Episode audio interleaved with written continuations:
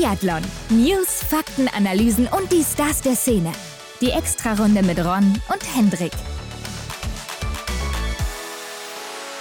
Herzlich willkommen zu einer neuen Extra-Runde. Wir sind zurück. Es ist Montag, Hendrik, und wir haben diesmal den ewigen Bundestrainer bei uns zu Gast. Ja, so kann man ihn echt betiteln. Ne? Seit 2010 ist Marc Kirschner schon Bundestrainer der Herren. Und damit hat er ja dann gerade auch den Weg von Arne Pfeiffer, Simon Schemp, Erik Lesser und Benedikt Doll deutlich mitgeprägt. Also diese große mhm. Ära auch aus den letzten 10, 15 Jahren im Biathlon. Da war er maßgeblich dran beteiligt. Aber er war ja auch selbst mal ein sehr, sehr erfolgreicher Athlet, muss man sagen. Und diese Erfolge, die haben ja auch gar nicht so lange auf sich warten lassen bei ihm. Ja, also er war sehr, sehr jung, als er dann eben schon Weltmeister zum Beispiel war und ganz, ganz oben stand im Biathlon. Wurde deshalb auch immer wieder so als Wunderkind oder Ausnahmetalent bezeichnet und mhm. hat dann aber auch sehr früh, muss man sagen, gerade aus heutiger Sicht seine Karriere beendet. Ja, so ging es mir auch. Ne? Da habe ich auch zuerst gedacht. Aber Marc erklärt das ganz gut, was es damals mit diesen Zeiten auf sich hatte oder mit dem Alter. Ja, das stimmt. Also er hat natürlich auch selber dann nach den Gründen gesucht, was ja irgendwo auch verständlich ist mhm. und uns dann auch versucht zu erklären, was da eben los war bei ihm, weil das wollten wir natürlich wissen. Und wir wollten natürlich auch wissen, Hendrik, war denn das Team, das wir eben genannt haben, um Arne Pfeiffer und Co., das beste Team, das er jemals trainiert hat? Und was sagt er eigentlich zum aktuellen Kampf um die Weltcup-Plätze für den kommenden Winter? Denn wir stehen ja schon wieder ganz kurz vor der Saison und da geht es langsam rund. Also wir wollten mal von Marc wissen, wer ist denn jetzt aktuell gesetzt? Wo geht es denn überhaupt wieder hin? Und warum nimmt man eigentlich nicht bei den Rennen in Schuschön oder Idre teil, wo ja dann die ganze Weltelite auch am Start ist? Stimmt, das ist ein Punkt, den habe ich auch schon echt oft hinterfragt, warum das so ist, dass die da gar nicht so häufig dran teilnehmen. Aber bleibt dran, die Episode hat es in sich. Kommen wir aber erstmal hierzu. Frisch gewachst.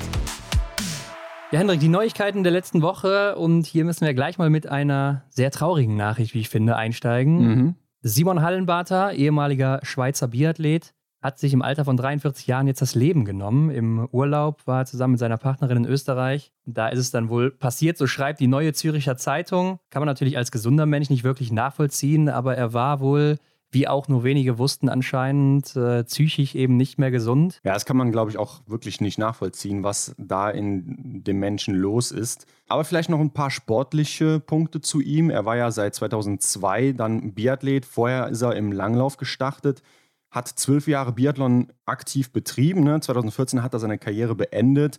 Natürlich unter den schweren Bedingungen in der Schweiz. Wir haben ja hier und da schon mal gehört, dass die Schweiz jetzt erst äh, diesen Biathlon-Boom quasi spürt dass da jetzt Unterstützung stattfindet. Und zu seiner Zeit war das noch gar nicht so sehr gegeben.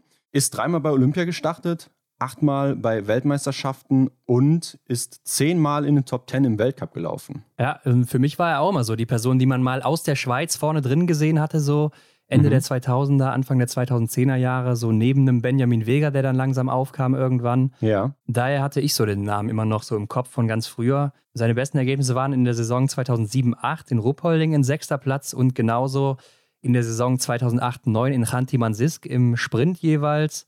Also war dann auch eher der, der wahrscheinlich mit dem Schießen so ein bisschen Probleme hatte. Ja. Und seine beste Gesamtweltcup-Platzierung ein 25. Platz, was ja auch nicht verkehrt ist. Also da muss man auch erstmal hinkommen. Und ja, grauenhafte Geschichte an dieser Stelle. Und ich denke doch, dass es schon wichtig ist, ihn hier nochmal zu erwähnen. Denn gerade den Schweizer Biathlon hat er natürlich dann auch über eine Zeit lang geprägt. Auch wenn er vielleicht nicht der Top-Athlet war, mhm. hat er doch trotzdem dafür gesorgt, dass sich in der Schweiz gerade dann auch im Biathlon was tut. Und schade, dass so ein Mensch jetzt eben nicht mehr unter uns weilt. Ja, und dem kann ich nichts weiter hinzufügen. Eine weitere Meldung, die kommt direkt aus Altenberg. Denn Altenberg ist für den laufenden Olympiazyklus, der ja jetzt begonnen hat mit Ende der letzten Olympischen Spiele, kein Bundesstützpunkt mehr. Das Bundesinnenministerium und der Deutsche Olympische Sportbund DOSB, die haben das so entschieden, weil eben die Kaderzahlen, die da wohl erforderlich sind, nicht mehr erreicht werden zurzeit. Ja, genau. Das heißt, es kommen zu wenige Athletinnen und Athleten aus dem Erzgebirge im Prinzip, ne? also aus diesem Trainingsort dort die dann hätten bei Olympia oder Weltmeisterschaften daran teilnehmen können. Ja, ich denke, so die letzten großen Namen aus der Region sind dann eben Michael Röch oder Tina Bachmann. Michael Röch hat mir auch schon geschrieben, dass er es äh, nicht so ganz nachvollziehen kann. Genauso aber wie der DSV, ne? der da auch ja.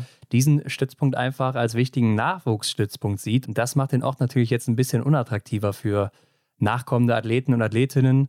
Ähm, ich denke mal, das Ganze wird dann auch nicht mehr so wirklich unterstützt vom Land und dadurch fehlt es dann wahrscheinlich auch an Geldern für Trainer und was weiß ich nicht alles, was man da eben benötigt. Mhm. Ganze dann ehrenamtlich auf die Beine zu stellen, wird wahrscheinlich schwierig oder dann eben auch nicht so effektiv ausarten, wie das sein müsste für den Leistungssport. Ja, kann ich mir auch vorstellen. Und damit einher geht ja auch ein bisschen Tradition fast schon verschwunden. Ne? Denn Biathlon in Altenberg gibt es schon seit 1956, habe ich gelesen. Also ja, ist auch Tradition, die da dran hängt. Ja, ist ja auch immer so wie ein Ort, der bei den deutschen Meisterschaften dann Hauptstandort auch, ja. ist, ne? wo dann die deutschen Meisterschaften komplett stattgefunden haben.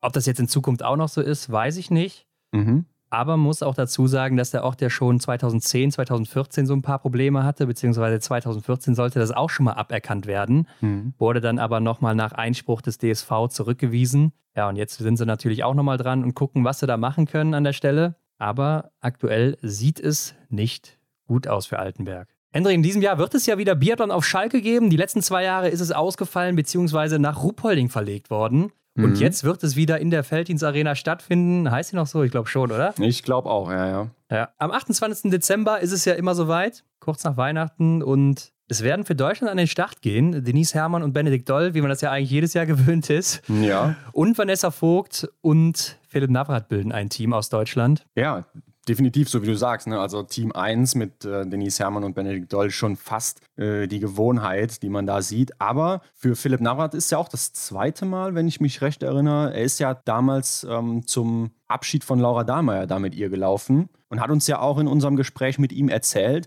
dass es ihm wirklich sehr gut gefallen hat da. Ja, also ich meine, die Atmosphäre, die ist einmalig. Ne? Also wer das noch nie erlebt hat, das lohnt sich schon, sich da mal Tickets zu holen, wenn die Arena voll ist. Ja, du hast es ja erlebt, ne? wo ja. der große Martin Foucault noch vor Ort war, ist mir bislang verwehrt geblieben. Ja, Martin Foucault und Simon Schemp in ihrer Blütezeit waren es noch damals. Und wenn dann Simon Schemp zum Beispiel als Erster oder Zweiter ins Stadion reinlief, dann äh, ging da schon einiges ab, das kann ich dir sagen. Ja. Ich habe in einem Artikel gelesen, dass es für Vanessa Vogt eine Premiere ist, aber stimmt ja gar nicht, weil sie damals schon beim Juniorenrennen mit dabei war oder Nachwuchsrennen. Ja. Und was ich mich natürlich als nächstes auch gefragt habe, Hendrik, ähm, wann werden denn eigentlich Lukas Hofer und Dorothea Vera bekannt gegeben, dass sie hier mitmachen?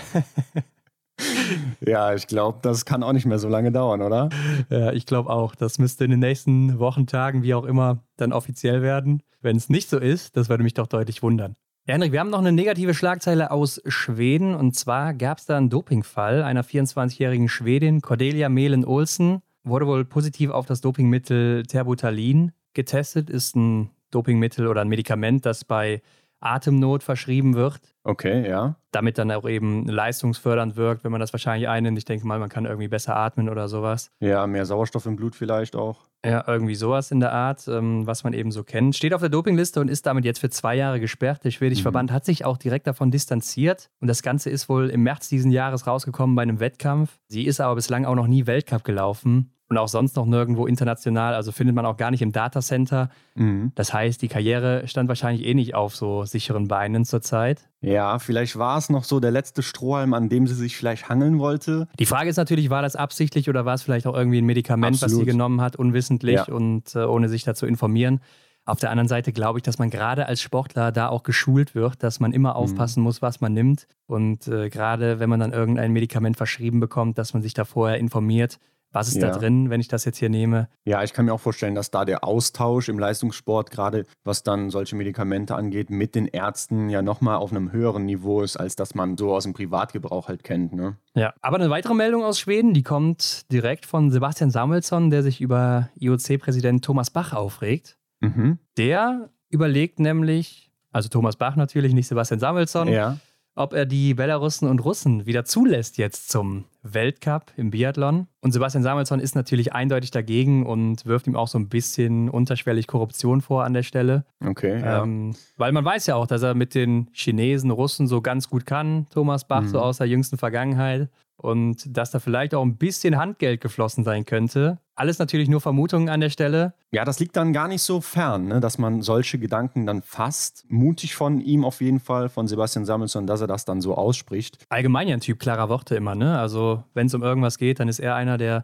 ergreift da direkt das Wort und ja. äh, haut auch das raus, was er eben so denkt. Aber dass es natürlich komplett abwegig ist, dass das passieren wird, das, äh, da müssen wir uns, glaube ich, nicht nochmal drüber unterhalten. ja. Das denke ich auch. Aber wenn wir schon über Sebastian Samuelsson sprechen, ähm, du hast gesagt, er ist der Mann, der da schon immer ganz gerne die Ellbogen rausnimmt ne? und, und zeigt sich, ähm, hier bin ich, das will ich haben und das ist das Ziel, das, das werde ich mir holen. Er formuliert ja jetzt auch, dass er den Gesamtweltcup auch angreift. Ja, auch keine große Überraschung, muss ich sagen. Also für mich mhm. sowieso einer der Favoriten wieder im nächsten Jahr wird wahrscheinlich, also weiß ich nicht, aber ich könnte mir schon vorstellen, dass er vielleicht auch nochmal ein bisschen was draufpacken kann. Läuferig ja sowieso sehr stark, aber ich könnte mir vorstellen, dass er das ein bisschen länger durchziehen kann und mhm. dadurch dann über längere Strecken noch konstanter ist. Und ja, warum sollte es nicht klappen? Ne? Also ich glaube schon, er ist neben zwei, drei, vier anderen Männern so für mich auch einer der Favoriten auf den Titel hier. Er äußert sich sogar so weit, äh, dass er sagt, er fühlt sich stark wie nie. Also ja, stimmt. setzt die Kontrahenten dann vielleicht auch schon ein bisschen unter Druck jetzt hier in der letzten Phase der Vorbereitung, bevor es dann Ende November losgeht. Ja, ist ja sowieso unterwegs wie so ein Stier, ne? gerade auf der Strecke immer wieder. Also ich glaube, er hatte auch kein Problem mit solche Ansagen zu machen und dann trotzdem zu performen. Also ich glaube, er ist nicht so einer, der dann so mhm. Druck spürt, wie ich das da auch damals aus unserer Folge mit ihm so ein bisschen rausgehört habe. Also ja, gucken wir doch mal, wie es dann zum Start aussieht. Kontiolahti mhm. ja allgemein immer ein Ort der Schweden gewesen und der Saisonstart auch noch dazu. Ja. Also warum nicht hier auch schon wieder direkt im gelben Trikot? Sebastian Samuelsson, wir werden es sehen. Bei zwei Damen, wo das aktuell ja anscheinend so gar nicht der Fall sein soll zum Saisonstart und wo ich mich auch langsam so ein bisschen frage, werden die überhaupt dabei sein, sind ja mhm. Marte Olsby-Reuseland und Tiril Eckhoff. Ja, die zwei hatten wirklich jetzt rückblickend schon einen sehr schweren Sommer, muss man sagen. Ja, also ich werde ja hier quasi von Nachrichten über die beiden erschlagen von jedem kleinen Sportportal oder so.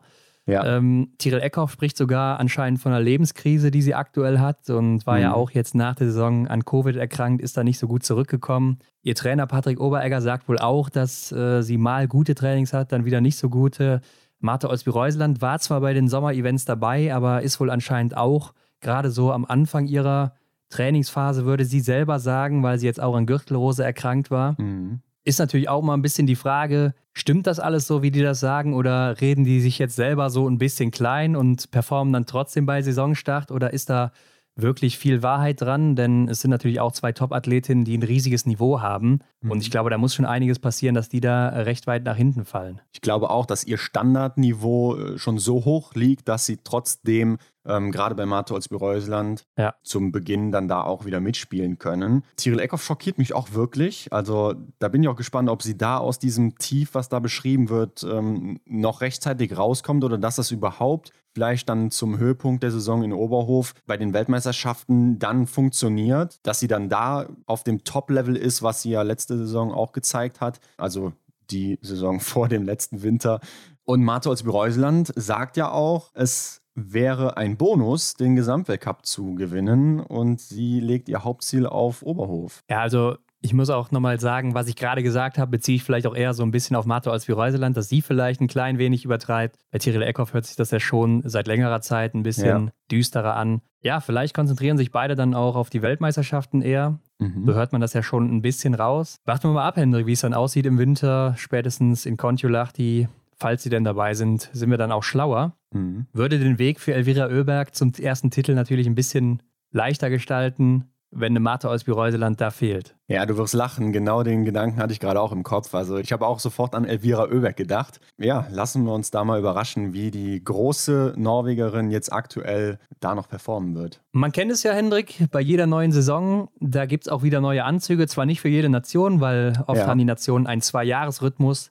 Aber in Österreich, da gibt es ja jährlich einen neuen Anzug und die Schweizer, die haben jetzt zwei Jahre hinter sich, ähnlich wie die Norweger und die Franzosen zum Beispiel, die Anzüge kennen wir ja schon. Mhm. Österreich und Schweiz, die haben jetzt beide ihre Anzüge vorgestellt. Ja, also ich glaube, unterschiedlicher könnten sie fast nicht sein, obwohl sie dieselbe Farbe haben. Okay, ich wollte gerade sagen, wenn man nicht genau hinguckt, dann äh, könnte man meinen, es wären dieselben Nationen hier, die am Start sind.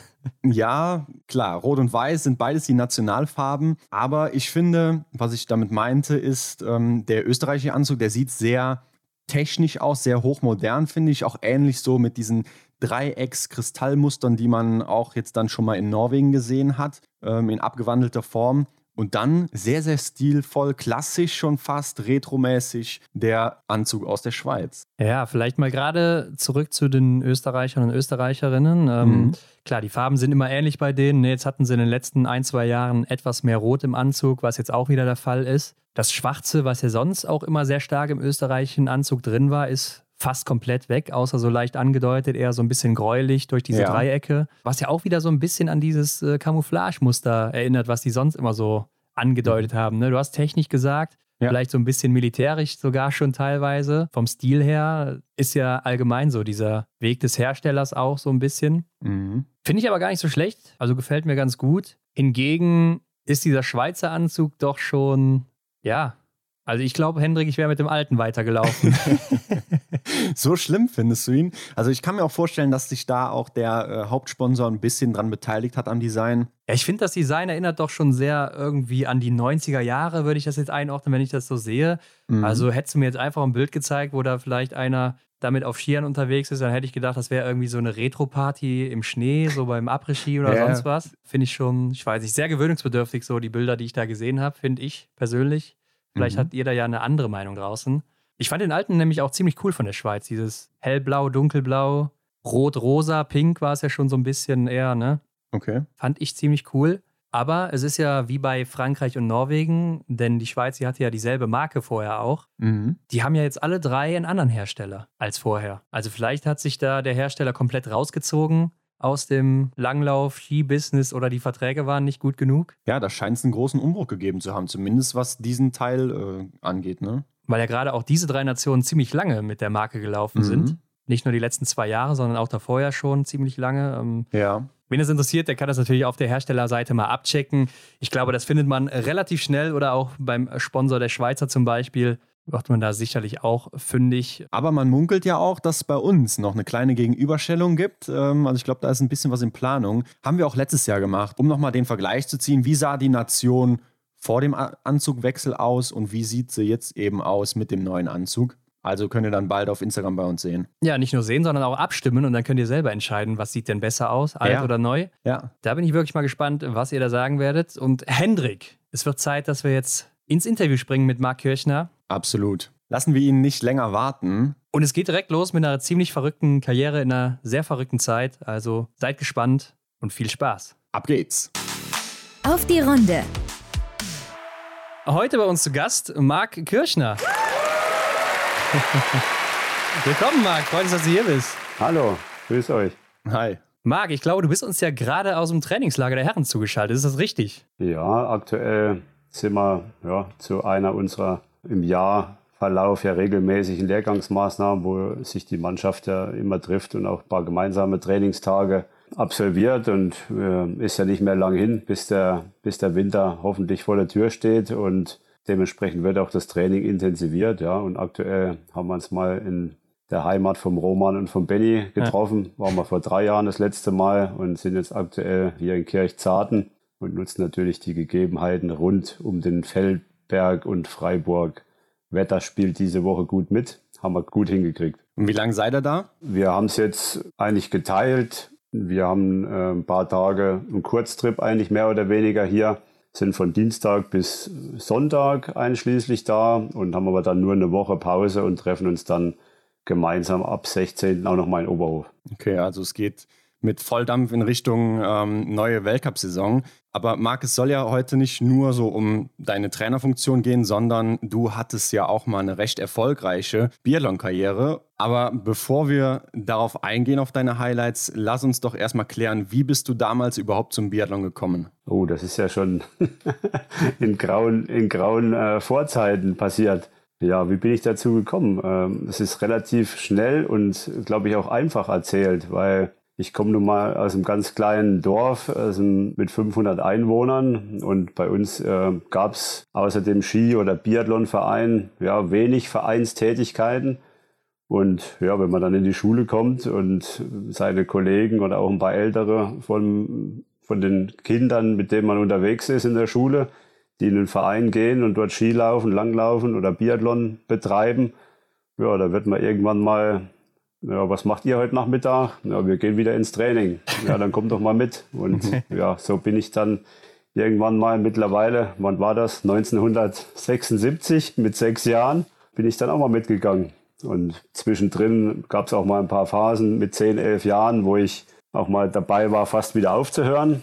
Aber letztlich habe ich das nicht getan und bin dabei geblieben. Ja, und so hat seit der Zeit eigentlich Biathlon mein Leben beeinflusst und geprägt und tut es immer noch. Aber irgendwo muss es ja mal diesen Punkt gegeben haben bei dir, wo du gedacht hast, so, das mache ich jetzt auch professionell, oder? Ja, man wächst ja da so rein. Also ich glaube, man bei uns so auch zu, äh, zu DDR-Zeiten war ja natürlich der Sport schon ja. sehr gefördert und stand sehr im Fokus und im Vordergrund, weil das natürlich auch ein Ding war, wo sich die damalige DDR ja auch profilieren konnte. International wurde ja auch immer so dokumentiert. Wenn es wirtschaftlich nicht so prickelnd lief, musste man auf einer anderen Stelle äh, sich international konkurrenzfähig präsentieren. Von daher war natürlich auch äh, sehr viel Augenmerk und sehr viel Angebot und sehr viel ja, Organisation und viel sag mal, ähm, für den Sport übrig. Und so ist man natürlich auch regelmäßig dann teilweise auch mit, mit zehn Jahren schon vier, fünf Mal die Woche zum Training gegangen und das war Krass. da schon intensiv.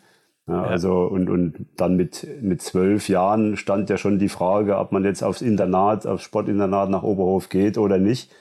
Also war das relativ zeitnah schon, auch in sehr, sehr jungen Jahren, wo, weiß ich nicht, die, die Eltern vielleicht auch manchmal gar nicht so begeistert waren. Aber gut, ich habe, äh, meine Eltern haben mich den Weg gehen lassen und ich wollte das auch zu der Zeit, also mich weiter sportlich betätigen. Ja. Und so bin ich dann halt auch mit zwölf Jahren schon nach Oberhof ans Internat gegangen. Und damit war im Endeffekt die Professionalität ja schon, schon mittendrin und auch vorgezeichnet. Ja, krass. Also, ähm, das ist natürlich eine andere Welt, glaube ich. Die gibt es heute so nicht mehr. Mhm. Aber okay, Marc, ähm, bei dir ging es ja 1990 so richtig los. Ne? Also, wir haben mal nachgeguckt in deinem fünften internationalen Einzelrennen. Da bist du ja schon aufs Podium gelaufen. Und dann auch bei der WM in Oslo damals im Sprint mit 19 Jahren schon Weltmeister geworden. Ne? Also, du hast schon recht früh im Biathlon auf dich aufmerksam gemacht. Nicht nur national, sondern auch weltweit. Ähm, kannst du uns da mal erzählen, was das so für eine Zeit im Biathlon war 1990 und wie du das selber so erlebt hast? Naja, es war schon, es war schon eine verrückte Zeit damals, muss man sagen, weil es fiel ja gerade so in diese, in das Wendejahr ja, ja. Ähm, 1989, 90. Ich war ja damals noch Junior, hatte bei den vorhergehenden Jahren eigentlich auch zu, zu den Juniorenweltmeisterschaften schon gute Erfolge, Medaillen gewonnen. Dementsprechend mich auch innerhalb der DDR-Mannschaft damals auch schon als ganz junger bei den Männern zumindest mit ins Gespräch gebracht, wurde dann auch schon auf entsprechende Lehrgangsmaßnahmen eingeladen, mitgenommen, auch äh, zu den heute sagt man deutsche Meisterschaften. Damals haben wir so Herbstwettkämpfe gemacht, ähm, habe mich da auch im Kreise der Männer schon gut präsentiert und bin dann mehr oder weniger auch in dem Jahr schon ähm, in die in die Nationalmannschaft gerutscht und habe sozusagen im Dezember 89 mein, mein Weltcup-Debüt gegeben, seinerzeit in, in Obertiljach. Kann sich heute auch keiner mehr vorstellen, dass dort äh, ein Weltcuprennen stattfinden würde oder stattgefunden hat.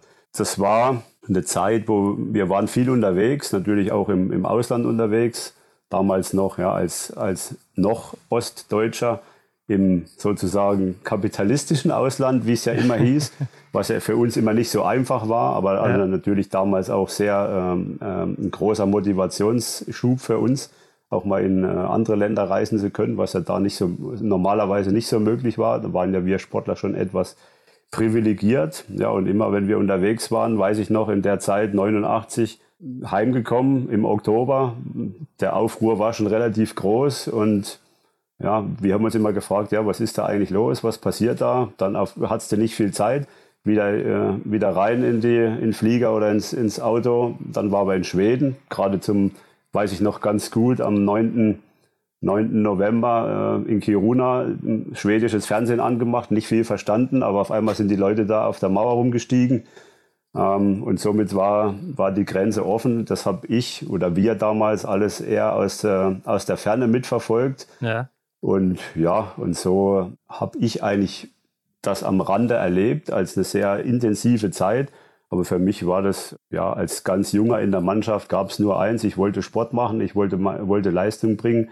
Damals gab es andere, äh, die gestandene Größen waren, wie Frank-Peter Rötsch und so. Die haben sich natürlich mit diesen Dingen viel, viel mehr beschäftigt, mit dieser ganzen politischen Situation. Aber für mich als damals 18-, 19-Jährigen war, war das eher entspannt und ja, das war wahrscheinlich auch für mich der Vorteil, warum es dann leistungsmäßig bei mir auch im Vergleich zu einigen gestandenen Athleten in der Mannschaft deutlich äh, steiler nach oben ging. Mhm. Und somit, ja, wie gesagt, bin ich in die Weltcup-Mannschaft gerutscht, dann auch zur Weltmeisterschaft gefahren war ja das nächste Kuriosum in diesem Jahr mit wenig Schnee beziehungsweise keinem Schnee nach Minsk gereist, ähm, ein Wettkampf stattgefunden, das Einzelrennen, ähm, dann gewartet, ob die Russen, damals ja noch Gesamt Sowjetunion, ob die noch irgendwo Schnee herbringen, wurde dann abgesagt, heimgef heimgeflogen, zu Hause auch kein Schnee, auf dem Laufband vorbereitet und dann nach Oslo gefahren. Also ohne Schneetraining nach Oslo.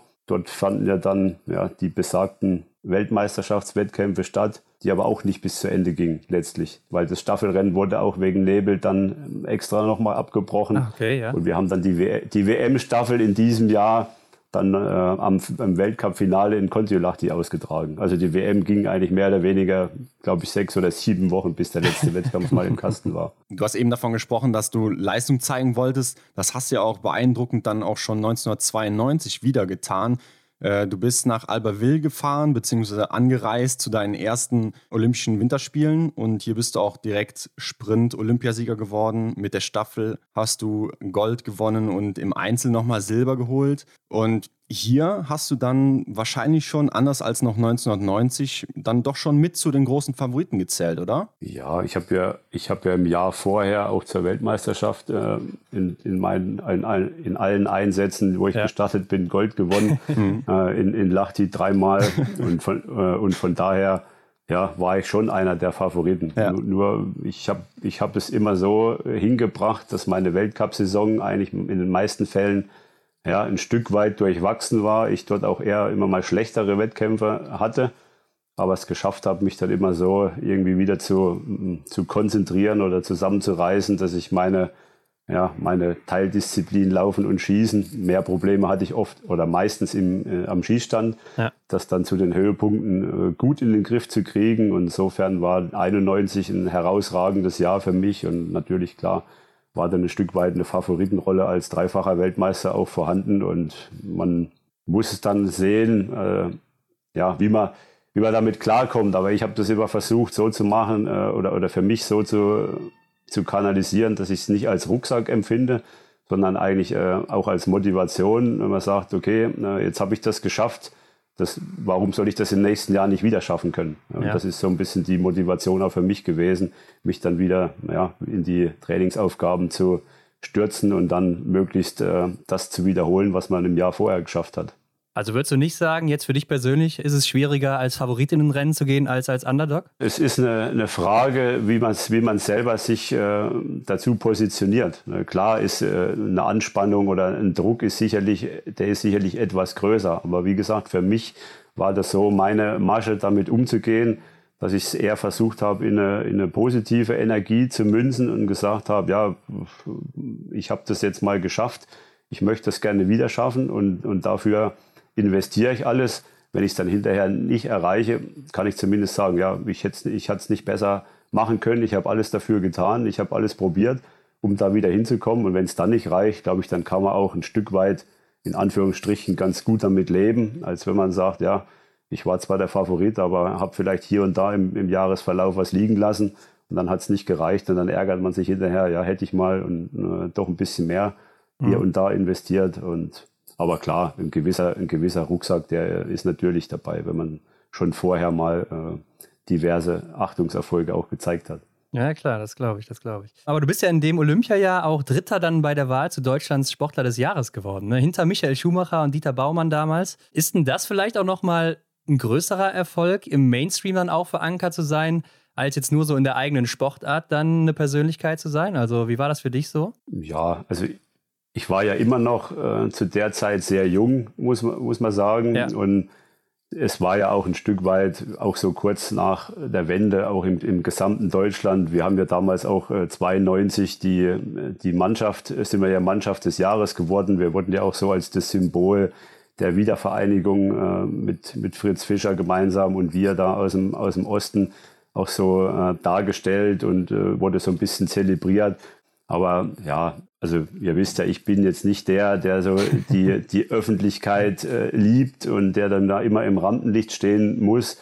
Aber äh, es waren, ich sag mal, ganz interessante und nette Erfahrungen, auch gerade mit, mit Michael Schumacher damals, der ja auch äh, als ganz junger in diese, ich sag mal, in steilen Karriere Einstieg hatte und mich mit den, mit den Leuten mal, also von daher kenne ich ihn ja eigentlich auch aus seinen Anfängen oder aus seinen frühen Zeiten. Und wir sind ja fast gleich alt.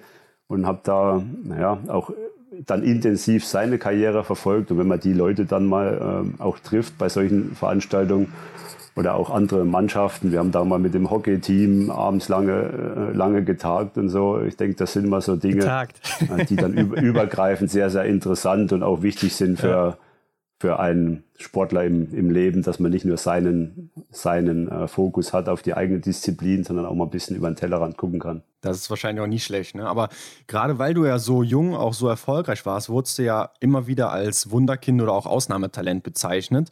Was war das denn ähm, für ein Gefühl damals für dich oder was hat das mit dir gemacht, so, sowas zu lesen oder zu hören? Ja, ich sag mal, ein bisschen geschmeichelt fühlt man sich dann schon, wenn man so ein bisschen diese, diese Attribute dann zugesprochen bekommt.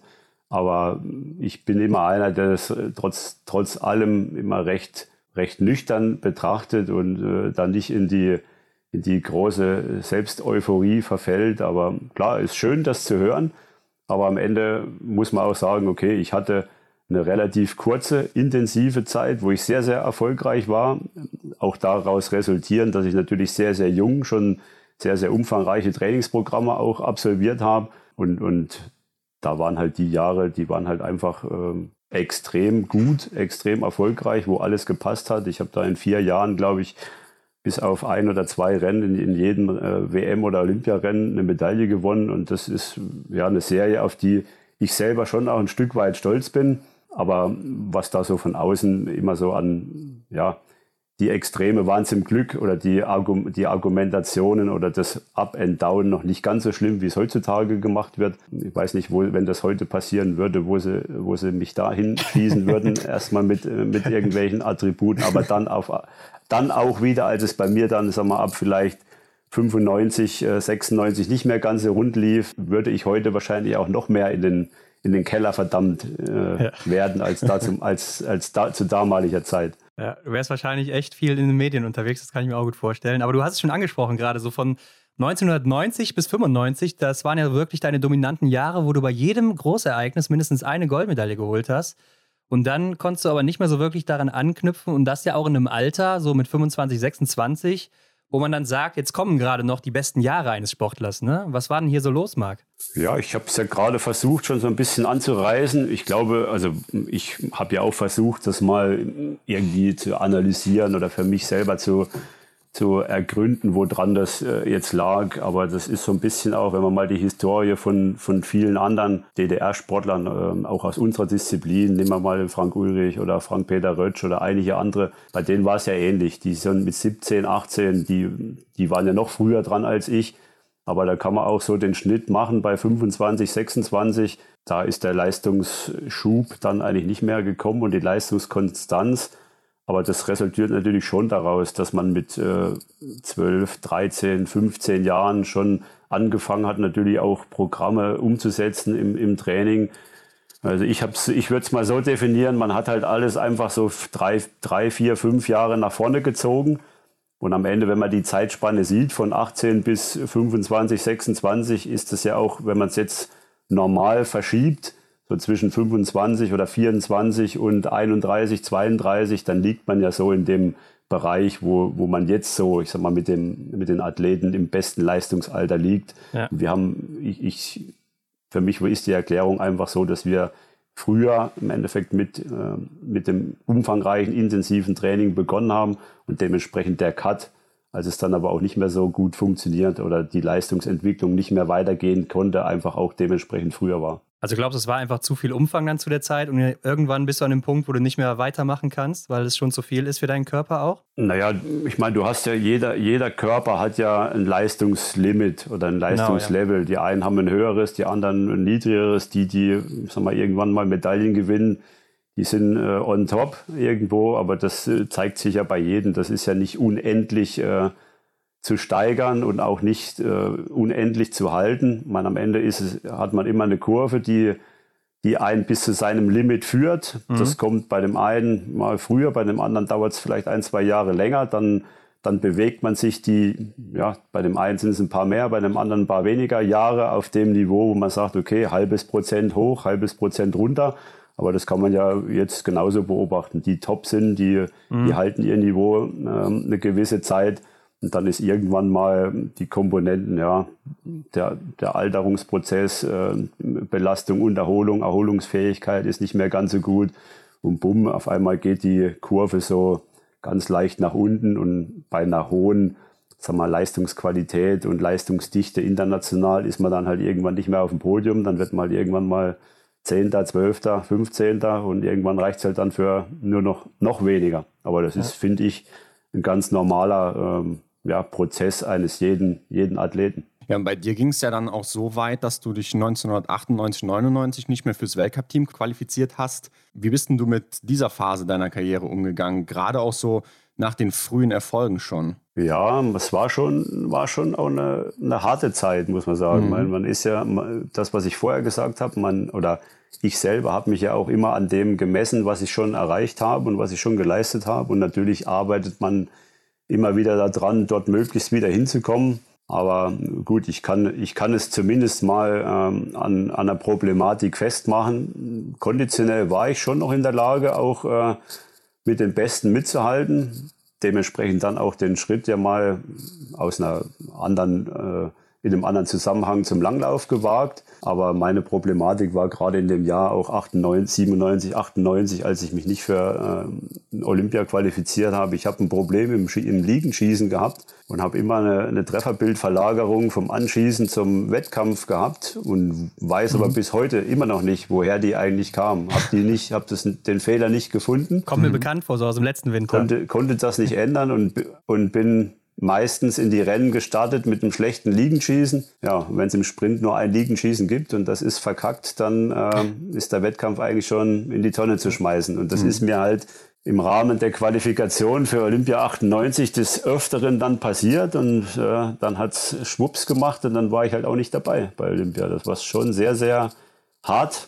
Also zumindest äh, war ich nicht als Aktiver dabei, war ja dann vor Ort schon, habe dann unsere meine Jungs dann unterstützt mit Skitesterei und so weiter, mhm. weil ich eine, eine persönliche Einladung vom damaligen äh, NOK hatte. Was mich auch gefreut hat, aber natürlich, wenn du dort vor Ort bist und weißt eigentlich, dass du äh, mit einer Startnummer da sein willst und bist dann mehr oder weniger Betreuer, dann ist das schon erstmal, muss man schon erstmal äh, verkraften. Und ich kann mir vorstellen, das war sicherlich auch mental für dich sehr schwierig, oder? Also gerade auch dieses Thema mit dem Schießproblem dann? Ja, wenn du vor allen Dingen äh, nicht weißt, äh, woran es liegt und den, oder gut, die Auswirkung schon, aber du, find, du kennst den Fehler nicht oder den Grund nicht und kannst auch tun und machen, was du willst. Wir haben da einiges probiert, auch mit den Trainern zusammen und ich selber, aber wie gesagt, ich bin ja der Sache bis heute nicht wirklich auf den Grund gekommen, äh, woran das dann definitiv gelegen hat. War dann irgendwann auch mal wieder, auch mal wieder weg. Aber gut, das hat ja äh, dann nichts mehr genützt, um, um äh, bei Olympia dabei zu sein. Das war dann ad acta. Ja, du hast es ja dann nochmal versucht, äh, wieder zurückzukommen zum Biathlon, aber so wirklich wollte es einfach nicht mehr. Kamen natürlich auch andere Athleten, die sich dann äh, entwickelt haben und in dem einen Jahr dann ähm, stand das Thema ja nochmal Gut, die Weltcup-Mannschaft war eh sehr stark, auch mit meinen damaligen oder meinen ehemaligen Kollegen. Viele Plätze hatten wir ja eh nie offen in der, in der Zeit, weil einfach die äh, Mannschaft wirklich so, mhm. so extrem stark und gut war, wo eigentlich jeder fast aufs Podium laufen konnte. Da war sowieso maximal meistens ein, ja, fast immer nur ein Platz zur Verfügung. Und ja, da gab es drei oder vier ähm, IBU Cup, damals Europacup Wettkämpfe und der Beste sollte dann oder ist dann dazugekommen, der war ich nicht. Und dann war das für mich äh, entsprechend das Thema schon so gut wie erledigt. Ja, und 1999 hast du es dann ja auch ausgesprochen, ne? Dein Rücktritt mit 29 Jahren. Jetzt haben wir eben schon so die Rahmenbedingungen von dir gehört, dass es aus deiner Sicht gar nicht so sehr als früh zu bezeichnen ist, dass du als Leistungssportler mit 29 Jahren aufgehört hast, aber Erzähl uns mal, was hat dich denn so schlussendlich dazu bewegt? Ja, ich hatte, ich hatte ja in dem Jahr vorher, äh, hatte mich der, der Thomas Füller damals vom Deutschen Skiverband gefragt, weil es im Langlauf auch ein bisschen geklemmt hat. Die hatten da auch nicht so viele Leute. Äh, ob ich mir vorstellen könnte, wenn da ich ja im Biathlon jetzt nicht in der, in der Weltcup-Mannschaft war, im Langlauf da versuchen, äh, die Mannschaft mit zu unterstützen. Habe ich im Dezember damals gesagt, ja, mache ich. also im Dezember 98 und habe dann sozusagen drei Monate bis Saisonende äh, der Saison 98, 99 inklusive dann auch der WM, der nordischen WM in Ramsau, bin ich dann im Langlauf unterwegs gewesen, habe ein paar vernünftige Ergebnisse gehabt, aber es war natürlich auch die Zeit im Langlauf, wie man ja jetzt weiß, wo dann schon auch die ein oder andere Nation äh, ein bisschen mit, mit anderen Sachen nachgeholfen hat. Also es ja. war schon auch teilweise, muss man sagen, für uns frustrierend, ähm, wo ich sage, okay, man ist eigentlich nicht schlecht drauf und hat eigentlich die Chance, mit Mühe und Not, mit einem absoluten Top-Wettkampf unter die besten 20 zu kommen, habe ich damals auch erlebt. Ramsau war, war eine, also man muss die Geschichte jetzt, warum ich dann aufgehört habe, schon von da weg erzählen. Mhm. War ich ja in der Staffel, da sind wir dann immerhin, haben wir einen sehr, sehr guten vierten Platz belegt in Ramsau. Damals mit äh, Andreas Schlüter, Axel Teichmann zusammen noch und äh, in Janko Neuber, was für, für die für das Jahr wirklich ein extrem gutes Ergebnis war, knapp an der Medaille vorbei. Die Langläufer wollten schon, dass ich da auch weitermache, wollte ich aber nicht. Und da habe ich gesagt, okay, für mich, da ich ja jetzt auch nicht im Kader berücksichtigt war mit dem, mit dem Ausflug in, die, in den Langlauf, äh, für mich gibt es zwei äh, Ziele. Das eine heißt, im Herbst zu den Meisterschaften mich wieder für, die, für die Lehrgang, fürs Lehrgangsteam anzubieten und dann, wenn es im Dezember um die, um die Weltcup-Plätze geht, dort wieder, dort wieder einen Platz zu bekommen. Ja. Und das erste Ziel im, im Herbst habe ich geschafft, ähm, mich wieder für die Lehrga Lehrgangsmaßnahmen zu qualifizieren. Und im Dezember ähm, habe ich den Weltcup-Platz nicht bekommen. Ja, und dann habe ich gesagt, okay, jetzt stehe ich zu meinem Wort und äh, okay. mache den Deckel drauf. Aber das war für mich auch wichtig, weil wenn ich das nicht gemacht hätte, im Nachhinein äh, hätte ich wahrscheinlich schon noch ein paar Mal überlegt und mhm ja, probier doch nochmal und mach doch nochmal und, und versuch's nochmal. Aber dann habe ich gesagt, okay, jetzt musst du zu deinem eigenen gesprochenen Wort stehen, was ich im, im Frühjahr gesagt habe. Und das war im Nachhinein auch, auch wenn es schwer war, äh, über diese Hürde zu gehen, die Karriere zu beenden, dann am Ende ein gutes, äh, ein gutes Tool für mich oder ein Mittel zu sagen, okay, jetzt steh zu deinem Wort, jetzt äh, zieh den Schlussstrich und äh, beende deine Karriere. Also du bist damit heute auch noch zufrieden mit der Entscheidung, dass du es damals durchgezogen hast? Ja, absolut.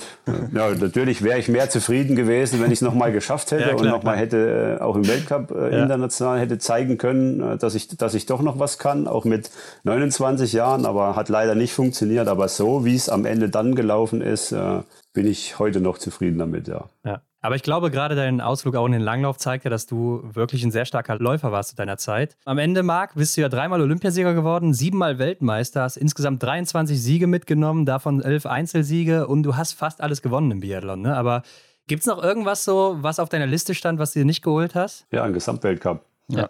Aber du warst zweimal Zweiter, ne?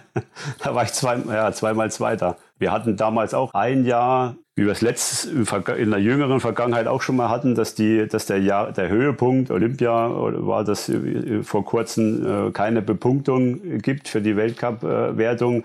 Und das war 91 auch so. Also mit meinen sag mal, zwei Goldmedaillen bei, zur WM mit, mit, der, mit voller Punktzahl, da hätte es gereicht für, für den äh, Gesamtweltcup. Und 93, da haben wir ja, uns leider beim Weltcup-Finale extremst äh, mit Material, also mit dem Wachs äh, vergriffen. Und äh, da bin ich des, deswegen auch knapp dran vorbeigeschrammt. Also die Möglichkeit war 93 nochmal da. Und das äh, ja, hat mich schon jetzt nicht mehr, aber in der, in der jüngeren Vergangenheit dann schon ein bisschen gewurmt, dass ich zweimal so knapp dran war und den, den Deckel da nicht drauf machen konnte, um mir auch mal den Gesamtweltcup zu holen. Schade, schade. Gerade auch, weil es doch dann mit Faktoren zusammenhing, die du nicht beeinflussen konntest, oder? Ja, ein Stück weit, ja. Also mit, dem, mit den Punkten, klar, das kann man gar nicht beeinflussen. Material, gut, dafür ist man ein Stück weit selber verantwortlich, äh, mhm. äh, zusammen mit, äh, mit den Technikern. Aber ja, haben wir, haben wir nicht gut hinbekommen. Aber gut, ist lange her und ja. kann ich leicht verschmerzen. Okay. okay. Sehr gut. Ja, und in dieser Zeit bist du ja auch fast nur Sprint und Einzel gelaufen. Klar, weil es auch zu Beginn einfach keine anderen Einzeldisziplinen gab, abgesehen von deinem Ende dann. Würdest du sagen, war das eher gut oder schlecht für dich? Die Frage hat sich ja nicht gestellt für uns, ob das schlecht oder gut war. Es war halt einfach so. Ich meine, es gab mhm. im Jahresverlauf sechs, sechs Veranstaltungen, also bedeutend weniger als, äh, als heute. Und natürlich auch nur die zwei, die zwei Rennen, also Einzelrennen. Der Ablauf war ja immer der gleiche. Donnerstag Einzel, Freitag frei, Samstag Sprint, Sonntag Staffel, Startzeit 10 Uhr War ein relativ einfach gestricktes Programm. Ja, ähm, ja das hat es ein Stück weit auch einfach gemacht für uns, aber man muss am Ende sagen, okay, auch wenn man dann seine, seine Meriten sammelt und seine Medaillen äh, und, und auch damalige Athleten auch mit heute vergleicht, ist ja eigentlich auch nicht mehr vergleichbar, weil mhm. die, viel, die Vielzahl an Möglichkeiten, die man alleine dieses äh, in einer Saison hat, ähm, mit sechs oder sieben Medaillen zu gewinnen bei einer Weltmeisterschaft, da haben wir ja schon drei Jahre dafür gebraucht. Ja. Wenn man, wenn man so will. Aber okay, ich bin beides gerne gelaufen. Ich, äh, obwohl ich in, in Anführungsstrichen ein schlechterer Schütze war, hat, bin ich den Einzel trotzdem immer sehr, sehr gerne gelaufen. Aber die, das äh, Wettkampfprogramm war für mich völlig okay. Ich meine, ich habe zwar den, den Umstieg dann auch noch erlebt, 97, mit den, wo die ersten Verfolgungsrennen dann kamen. Der Test Massenstart 97 zum Weltcup-Finale in äh, Hanti-Mansisk mit noch etwas verkürzterer Strecke. Ja, habe die, diese, diese Anfänge der neueren Disziplinen schon noch miterlebt, aber wirklich nur am Ende meines, meiner aktiven Zeit. Ja, ich habe mal gerade nachgeguckt, ne? du hast 110 Sprint- und Einzelrennen gehabt und dann sechs Verfolger und einen Massenstart. Also das ist schon kurios, auch aus heutiger Sicht eben. Ne? Ja, der, ein, der eine Massenstart, das war das Testrennen. Ja, okay. Das war am Ende, am Ende die besten 25 vom Gesamtweltcup der, der Saison 96, 97. Haben wir dann in Handy Mansis ganz zum Abschluss, äh, in, in Novosibirsk ganz zum Abschluss in 10 Kilometer Massenstart gemacht mit zweimal Schießen nur. Ja. Mhm. Okay, na gut, also auch noch ein ganz anderes Format. Und das war aber auch sehr kurios, weil äh, war sehr, war sehr windig und äh, die, die besser waren in der Gesamtwertung, ähm, also die weiter rechts sozusagen auf dem Schießstand waren, die hatten viel mehr Wind und die haben meistens alle schlecht geschossen und da hat sich das Feld komplett äh, umgedreht. Ich war, glaube ich, ich war, glaube ich, auch letzter mit acht Fehlern. Sven Fischer hatte, glaube ich, auch sechs oder sieben, der, einen Gesamtweltcup in, in dem Jahr gewonnen hatte. Ja, äh, weiß ich noch. Ja, war auf jeden Fall eine andere Zeit, klar. Ähm, ja. Aber Marc, dann ging es ja für dich weiter von 99 bis 2002 als ARD-Biathlon-Experte. Ne? Und das stelle ich mir eigentlich immer recht angenehm vor, wenn man da alle zwei Wochen mal aufschlägt, zu seinem Interview da seine Expertise zum Besten gibt beim Weltcup und danach wieder nach Hause fährt und seine Ruhe hat. Äh, aber warum hast du es dann nur drei Jahre gemacht? Also man muss ja sagen, auch da war es ja so ein bisschen die Vorreiterrolle. Das war ja eigentlich die erste Zeit, als damals die Leute von der ARD kamen, ähm, gleich im, in dem ja, Dezember, nachdem ich aufgehört hatte, habe ich mich mit jemandem, mit den Leuten in Oberhof getroffen, weiß ich, im Dezember noch und war dann ja im Januar äh, 2000 schon am, am Start als Experte. War ja auch einer, einer der ersten, die das äh, damals gemacht haben. Habe aber auch dann ähm, im April 2000 mit meinem Trainerstudium schon begonnen. Ja. Also war es nicht so, dass ich jetzt mal dahin gefahren bin im Winter und habe mal ähm, meinen, meinen Senf dazugegeben zu den Wettkämpfen, sondern hatte ja auch äh, nebenbei, oder was heißt nebenbei, eigentlich hauptsächlich äh, mein Trainer, mein Trainerstudium am Laufen, das ich, das ich ja parallel zu der Zeit gemacht habe. Also hat, hat sich schon manchmal terminlich äh, einiges überschnitten oder beziehungsweise man musste schon mal gut, äh, gut äh, handeln können, dass man die Termine zusammenbringt. Und dann ähm, gab es ja auch noch eine Geschichte, die Expertengeschichten, die oder Rubriken, die es da manchmal gibt.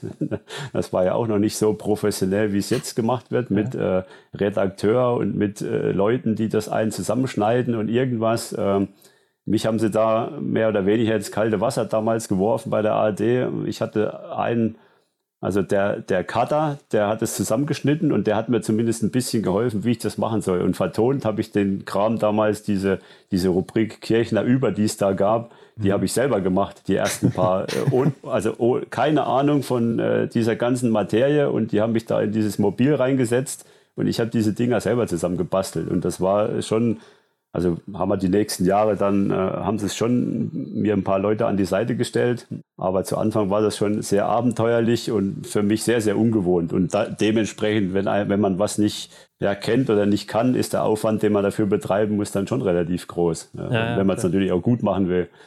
Und das war dann schon was, äh, was mich schon immer, wenn ich vor Ort war, dann auch beschäftigt hat die ganze Woche. Hat dir denn so dieser Einblick da in den Job irgendwas für deinen heutigen Job gebracht? Ja, also ich sag mal, jede Sache bringt einem irgendwas. Äh, und ich denke auch gerade im Umgang äh, mit, den, mit den Medien, wenn man auch die andere Seite ein, ein Stück weit kennt und mhm. auch weiß, wie die Abläufe dort sind und auch weiß, wie die Gedankengänge sind, auf was es dann ankommt. Ähm, und ich glaube, wir, wir pflegen ja auch mit mit den Fernsehleuten, egal ARD, ZDF. Ich glaube, das ist ein, kann nur funktionieren, wenn es äh, ein gutes Miteinander gibt. Und das läuft auch die, denke ich, die letzten Jahre äh, sehr, sehr gut. Und wenn man dann auch mal auf der anderen Seite war, äh, kann man das eine oder andere sicherlich auch ein bisschen anders oder besser beurteilen. Und in der Umkehr auch, wo man dann mit seinen Athleten auch sagt, du, das ist jetzt nicht so wichtig, da musst du jetzt nicht unbedingt hingehen oder lass die erstmal reden oder dies und jenes machen. Es ist jetzt nicht ganz so wie so, so dringend, wie es immer gemacht wird, weil wenn man ja einfach die, die andere Seite auch ein bisschen besser kennt, dann hat es mir für mich selber und aber auch in teilweise äh, ein paar Ratschläge für die Athleten zu geben, äh, auch schon einiges geholfen. Okay, also gleichzeitig hast du dann deine Trainerlaufbahn in Angriff genommen, die ersten Schritte dafür gemacht. Aber wann war dir denn dann klar, dass du auf jeden Fall Trainer im Biathlon werden willst? Ja, das war im Endeffekt ja, bevor ich das Trainerstudium angefangen habe, eigentlich schon klar. Also kurz bevor ich aufgehört habe, hat mich der Frank Ulrich mal gefragt, ob ich mir das vorstellen könnte, als Trainer zu arbeiten. Ursprünglich war das, waren meine Gedanken ganz anders. Wie gesagt, ich habe so lange äh, Sport gemacht, dann möchte ich gerne was anderes tun. Dann wiederum, als er mich damit konfrontiert hat, äh, Trainer zu werden, habe ich mir dann überlegt, ja, im Endeffekt was anderes bisher hast du nicht gelernt. Auf vielen anderen Gebieten musste alles neu lernen. Und im Sport kann ich ja doch relativ viel aus meiner eigenen Erfahrung und aus meinem Background äh, mitnehmen, was ich schon an, auf der Habenseite äh, da ist. Und dann habe ich mich äh, damit enger oder intensiver auseinandergesetzt und habe dann auch gesagt, ja, okay, das äh, kann ich mir vorstellen, dass das probiere ich. Ob ich dann am Ende, das weiß man ja erst, wenn man wirklich da arbeitet, ob man mit Athleten zurechtkommt, ob man ja, Trainingspläne machen kann und die auch umsetzen kann. Das äh, zeigt sich ja dann erst im, äh, in der Praxis. Aber ja, ich habe mich dann entschieden, das Studium beziehungsweise auch die Lizenzen bis dahin zu machen. Und äh, dann war ja klar, dass ich, wenn, dann als Trainer im Biathlon auch arbeite. Ja, und du warst ja dann auch ab 2007, 2008 Co-Trainer an der Seite von Frank Ulrich und seit 2010 bist du ja Bundestrainer der Männer. Also war dann auch von Anfang an so das Ziel, ich will Bundestrainer werden, also quasi nach ganz oben, oder? Wie man so als äh, ehrgeiziger Mensch ja. ist, äh, wenn, man im, wenn man im Leistungssport äh, groß geworden ist und ganz nach oben strebt, äh, möglichst auf Platz 1 stehen will und seine, seine Medaillen gewinnen. Und genauso war mein Anspruch dann auch im, im Trainerjob, weil ich sage, wenn ich das mache, dann ist mein Ziel auch, irgendwann da ganz oben anzukommen, äh, in, in einem der höchsten, der höchsten Trainerämter. Aber ich hatte natürlich auch einen Vorteil, muss man sagen. Ich war seit langer Zeit eigentlich auch mit Abstand der jüngste Trainer, der, äh, der erste ehemalige Athlet, der den Weg in die Trainerschiene äh, gegangen ist. Die anderen, also meine ganzen Kollegen, die sind ja fast äh, alle die gewesen, bei, unter denen ich ja noch als Athlet äh, trainiert habe, egal in welchem Bereich, ob jetzt am Stützpunkt oder auch in der Mannschaft. Von daher habe ich, glaube ich, schon auch einen gewissen sag mal, Vorteil und Vorsprung gehabt, weil irgendwann mal die Leute auch älter werden und ihre Trainerkarrieren beenden und dann natürlich Plätze frei sind und Räume frei sind, wo ich auch gleich äh, nach meiner Trainerschule dann damals im, im Juniorenbereich auch einsteigen konnte, 2002 was übrigens dann auch der Grund war, warum ich den Experten dann nicht weitergemacht habe. Ja. Also die ARD hatte mir schon offeriert, ich, dass ich das bis Olympia 2006 eigentlich äh, gerne weitermachen sollte. Aber für mich war dann klar, als ich ähm, also eine Trainingsgruppe auch 2002 im Trainingsjahr 2002 im Trainingsjahr übernommen habe, dass ich im Winter nicht mehrere Wochen weg sein kann und meine Trainingsgruppe alleine lassen, äh, um dann für ja. die ARD oder für das Fernsehen als Experte tätig zu sein. Und von da, von da weg war das Thema für mich auch äh, ad acta gelegt. Mhm. Ja, das kann ich mir auch gut vorstellen. Ne? Aber wenn du jetzt so einen Leistungsgedanken auch an deinen Trainerjob hattest, bist du dann auch so ein Typ, der sich da so selber reinarbeitet und nochmal so selber beliest oder die neuesten Studien und so anguckt oder wie gehst du da so vor? Naja, also ja, muss man ja. Also ja. wichtig ist, dass man auch seinen eigenen Stil und seinen eigenen Weg findet. Ich, für mich war auch wichtig, erstmal das praktisch umzusetzen, dann natürlich auch ein System zu finden, wie man effektiv arbeiten kann. Habe damals auch mit Jugendgruppen, ähm, ja, die noch zur Schule gegangen sind, die zum, zur Lehre waren. Äh, das muss man auch logistisch, organisatorisch alles mal hinkriegen, wie man das alles so schafft mit äh, 12, 13 Leuten in der Trainingsgruppe.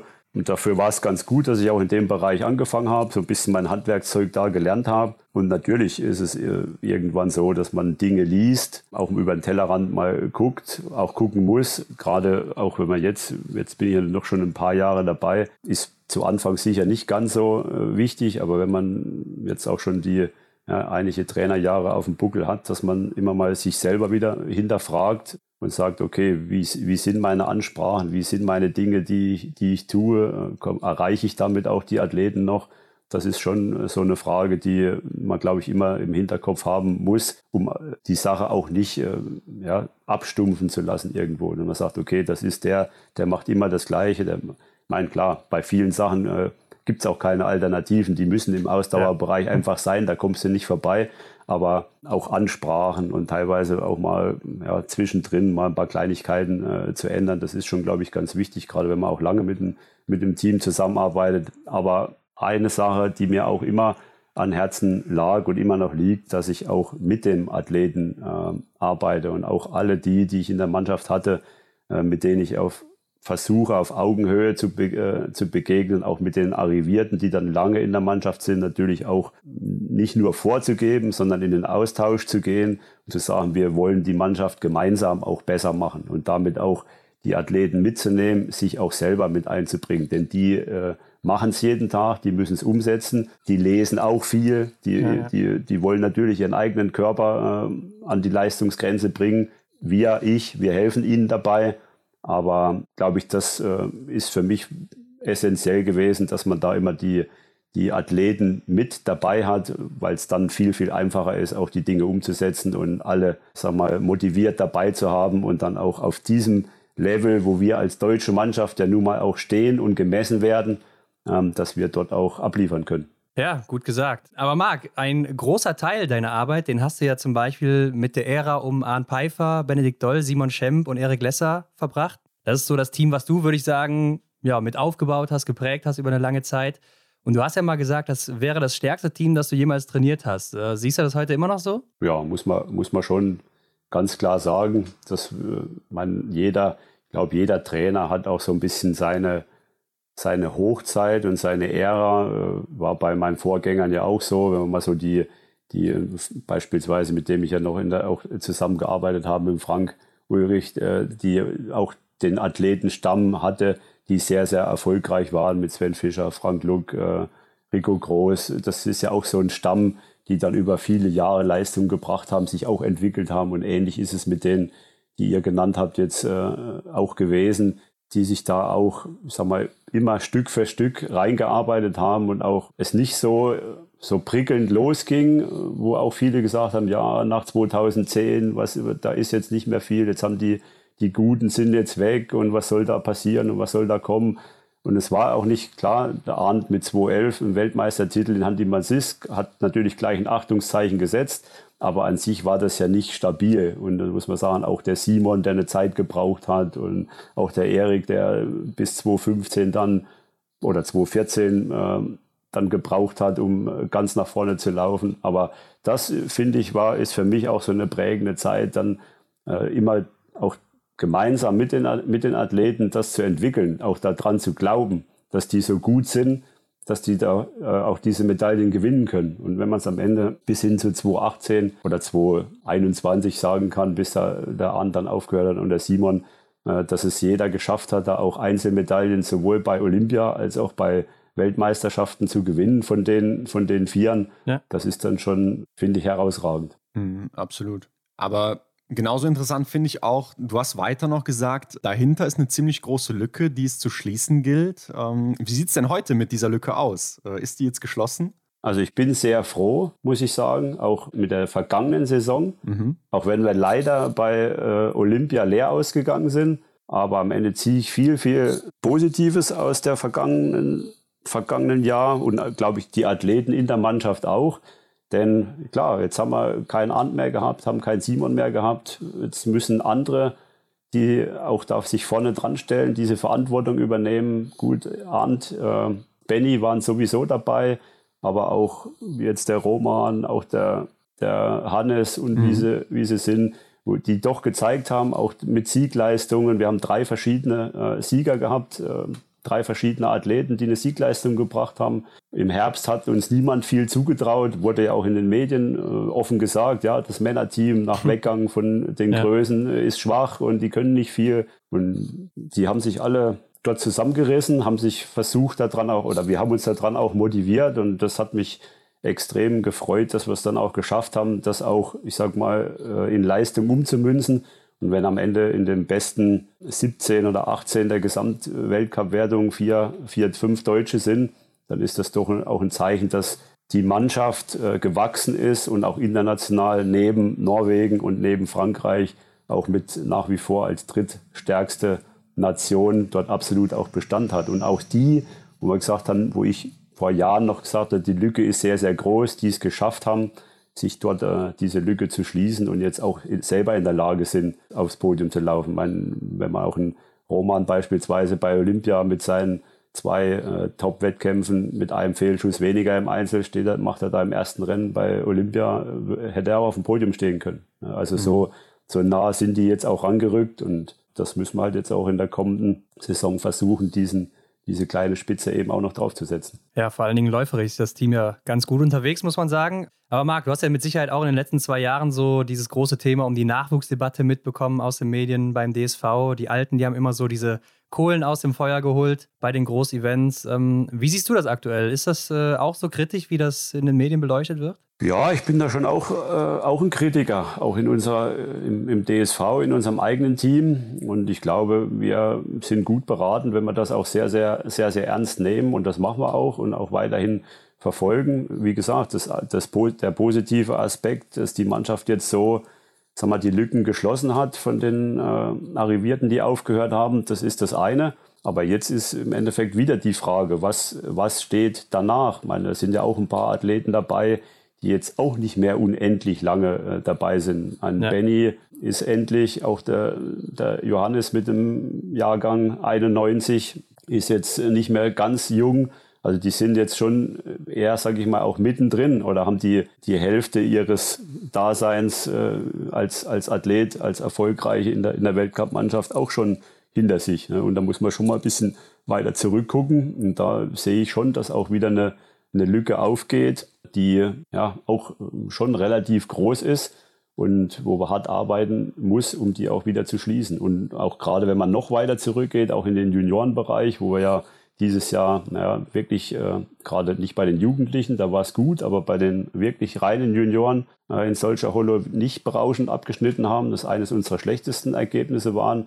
Und da fehlen uns halt dann auch irgendwo Jahrgänge dazwischen, wo jetzt nicht viel zu erwarten ist. Und das müssen halt die, die jetzt da sind, erstmal kompensieren. Und die noch jüngeren, die müssen wir halt so weit bringen, dass die diese Schritte machen und sich auch ranentwickeln die Lücke dann in entsprechenden Zeitraster von zwei, drei Jahren dann auch schließen können. Mhm, okay. Mhm. Aber ich sehe es schon auch äh, als eine große Herausforderung, die, diese Dinge hinzubekommen, um eine deutsche, auch gerade Männermannschaft, äh, weiterhin in der Weltspitze zu belassen, wo sie aktuell auch steht. Also eine große Herausforderung, aber auch eine machbare, oder? Ja, wenn ich sagen würde, also dann wäre man ja auch irgendwie falsch beraten, wenn man äh, die Flinte ins Korn werfen würde. Entwicklungsphasen gibt es immer sind auch Athleten, die mal im Jugendbereich nicht ganz so durchgestartet sind, wo die äh, Leistungsschübe erst etwas später kommen. Aber nö, es ist, es ist auf alle Fälle machbar. Aber die, die Talente sind, sagen wir, nicht, äh, nicht dicht gesät. Und die, mhm. die schon Anschlussleistung bringen, da muss man schon ein bisschen gucken. Aber es sind, es sind einige da und die gilt es entsprechend auch zwar nicht mit Samthandschuhen anzufassen, die müssen schon auch äh, mit entsprechenden Leistungen konfrontiert werden, damit sie sich auch weiterentwickeln und fit sind dann auch fürs internationale Geschäft. Aber mit Augenmaß muss man die schon betreuen, dass man sie hoffentlich auch dahin bringt, wo wir sie hinhaben wollen. Okay, wird schon. muss. genau. Marc, wir hatten schon einige Trainer und Trainerinnen auch bei uns zu Gast und wir haben uns immer wieder gefragt, was kann ein Trainer, gerade so im Seniorenbereich, überhaupt noch beeinflussen bei seinen Athleten? Wie würdest du die Frage beantworten? Ja, ich bezeichne mich ja dann immer mehr oder weniger als nicht, nicht unbedingt als Trainer, sondern als, äh, ja, als einer, der Hilfestellung gibt mhm. in, vielen, in vielen Bereichen. Also das ist ja ganz, ist ja ganz vielschichtig. Auch das, was ich vorhin gesagt habe, in Bezug auf äh, Medienarbeit, in, in Bezug auf Also ein, gut, ein guter Ratgeber sozusagen, auch über die Trainingsprogramme zu diskutieren, was mir ja sowieso äh, sehr, sehr nahe liegt, äh, die Athleten auch mit einzubeziehen, deren Meinung zu hören, weil ich kann ja auch nur was, äh, was weiter vermitteln, wenn ich weiß, wie es dem Athleten geht, wie der sich fühlt, weil ich kann nicht in den reingucken, also geht es ja nur miteinander. Klar, den Rahmen aufzustellen und dann den Rahmen über diesen Rahmen zu diskutieren und die Dinge versuchen so optimal wie möglich für den Athleten zu gestalten, den Rahmen für seine Leistungsentwicklung zu schaffen.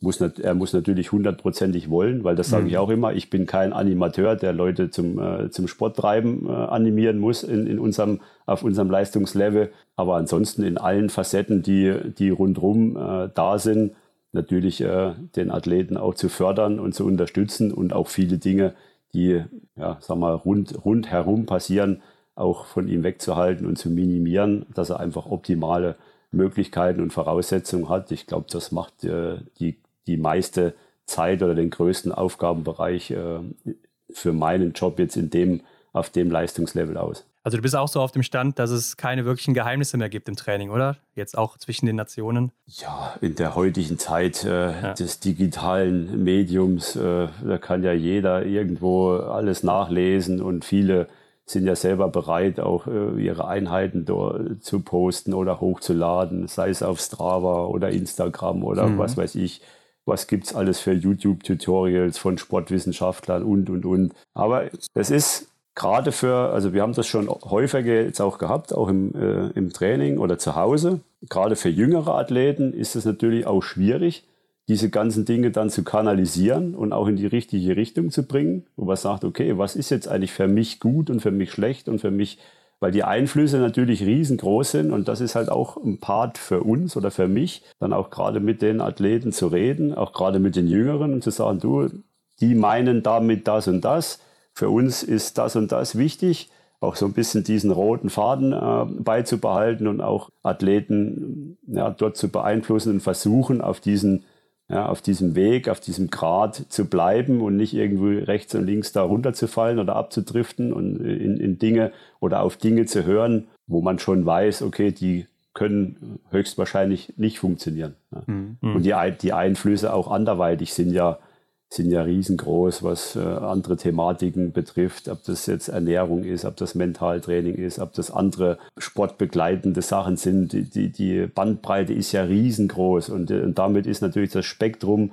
was auf Athleten einwirkt, auch riesengroß. Und je jünger die natürlich sind, umso schwieriger ist natürlich es auch diese Dinge zu kanalisieren und die Prioritäten festzulegen. Wo muss ich jetzt für was meine Zeit investieren? Und dafür sind wir natürlich dann auch da, um diese Dinge, ja, gerade die Basics, die ja nun mal fest liegen, die haben sich ja seit 50 ja. Jahren nicht geändert äh, im Ausdauerbereich, was da notwendig ja. ist, dann auch so ein bisschen eine Stabilität zu geben und auch eine, eine Richtung, wie gesagt, einen roten Faden auch äh, ihnen an die Hand zu geben, dass sie sich möglichst dahin entwickeln, wo sie es selbst wollen und wir natürlich auch. Ja, den Punkt mit den ähm, jungen Athleten finde ich ganz interessant. Da will ich mal gerade einhaken. Es ist natürlich nicht möglich, wissen wir alle, dass wir die Zeit zurückdrehen können. Funktioniert nicht. Aber angenommen, du könntest das. Ne? Oder du gibst jetzt hier zum Beispiel angehenden TrainerInnen einfach so einen Lebenstipp. Marc, was würdest du aus Trainersicht heute deinen damaligen Athleten-Ich raten? Also ganz wichtig ist erstmal, dass man, dass man möglichst viele Erfahrungen sammelt als Athlet und die aber nicht vergisst, sondern abspeichert. Dass man seinen Erfahrungsschatz äh, immer weiter erhöht, gerade was auch seinen, den Körper anbetrifft, weil der Körper ist nun mal das Handwerkszeug eines äh, Leistungssportlers, eines Athleten. Und je besser man sich kennt, seinen Körper kennt, umso besser kann man sich auch steuern und kann man auch äh, Dinge erkennen beziehungsweise vorantreiben und natürlich auch kombinieren dann entsprechend mit Trainingsplänen und Trainingsmöglichkeiten, Trainingsmitteln. Aber ich im Nachgang muss ich sagen, das ist für mich das Allerwichtigste, dass man, dass man sich selber kennt und dass man selber äh, viel über sich weiß, über seinen Körper weiß, über viele Reaktionen weiß. Und das ist für mich eigentlich das, die wichtigste Basis, um dann auch äh, reagieren zu können. Und das zweitwichtigste für mich ist, sich das, was ich gerade alles äh, genannt habe, diese, diese Möglichkeiten und diese Einflüsse, die es von allen Seiten, von vielen Seiten gibt, dass man die versucht zu minimieren und sich wirklich entweder selber oder wenn man es nicht schafft, auch mit Vertrauten, egal ob das Trainer sind oder Eltern sind oder andere, dass man es schafft, das zu kanalisieren, was wirklich für eine leistungssportliche Entwicklung äh, die wichtigsten Bausteine sind. Das wären für mich die zwei Sachen, mhm. die äh, schon fast die halbe Miete sind. Die heute ja, wie ihr schon gesagt habt, ja auch äh, immer mehr in Vergessenheit geraten, einfach weil dieser Wust an Einflüssen einfach so riesengroß ist, ja. dass natürlich die Gefahr, dass man rechts und links immer mal ausschert und einen falschen Weg einschlägt, die äh, Möglichkeiten, die werden halt, die Abbiegungen werden immer mehr und dass man da halt eine Mal erwischt, die äh, Gefahr wird halt auch immer größer und deswegen sind das, glaube ich, die wichtigsten Bausteine, um Athleten, die Potenzial haben, auch auf dem richtigen Weg äh, zu bringen bzw. dort zu halten. Okay, das sollte man sich auf jeden Fall mal aufschreiben, denke ich. Also Tipps vom Bundestrainer hier persönlich. ähm, Marc, aber lass uns noch drüber reden, was gerade so aktuell ist bei euch. Äh, für die meisten deiner Biathleten geht es ja jetzt wieder in die heiße Phase um die letzten Weltcup-Plätze. Ne? Die Quali, die steht jetzt schon nächsten Monat an für die neue Saison. Was kannst du uns dazu sagen aktuell? Ja, wir haben ja jetzt äh, schon das ganze Jahr, seit dem Frühjahr sind wir mit acht Athleten unterwegs im A-Team. Und das sind auch die, die sich eindeutig äh, im letzten Winter, egal ob im Weltcup oder im IBU Cup, die sich äh, rauskristallisiert haben, was unsere, unsere Besten sind. Natürlich jetzt auch mit dem, nach dem Ende auch vom, vom Erik äh, wieder ein Platz sozusagen für einen aufstrebenden Nachrücker äh, frei geworden. Nach der Saison haben wir vier Athleten, die schon fixiert sind, auch für den, für den Weltcup-Auftakt mhm. und haben sozusagen noch zwei freie Plätze. Und äh, im Zuge dessen, dass wir kontinuierlich auch weiter trainieren möchten mit diesen Athleten, haben wir jetzt auch wie ähnlich wie im vergangenen Jahr auch schon zur deutschen Meisterschaft äh, kein Nominierungskriterium dort schon vorgenommen, sondern belassen auch die Lehrgangsgruppe bis zu dem letzten Wintervorbereitungslehrgang äh, genau in der in der Personenstärke und dort haben werden wir dann ein paar Testrennen machen und auch uns das Training angucken im allerletzten Lehrgang vor dem Weltcup-Start und dort die letzten zwei Plätze dann äh, fünften und sechsten Startplatz besetzen. Die anderen beiden, die dann leider vielleicht wieder zurück müssen, beziehungsweise nicht im Weltcup starten dürfen, die sind dann gesetzt schon mal für den IBU Cup. Aber Austa Austauschmöglichkeiten äh, anhand angepasst der, der Leistungen beziehungsweise auch des Gesundheitszustandes äh, haben wir ja aus der Erfahrung der vielen letzten Jahre immer dann Möglichkeiten, dass auch ja, die entsprechenden die Leistung bringen, egal ob jetzt im Weltcup oder IBU Cup, immer Möglichkeiten auch bekommen.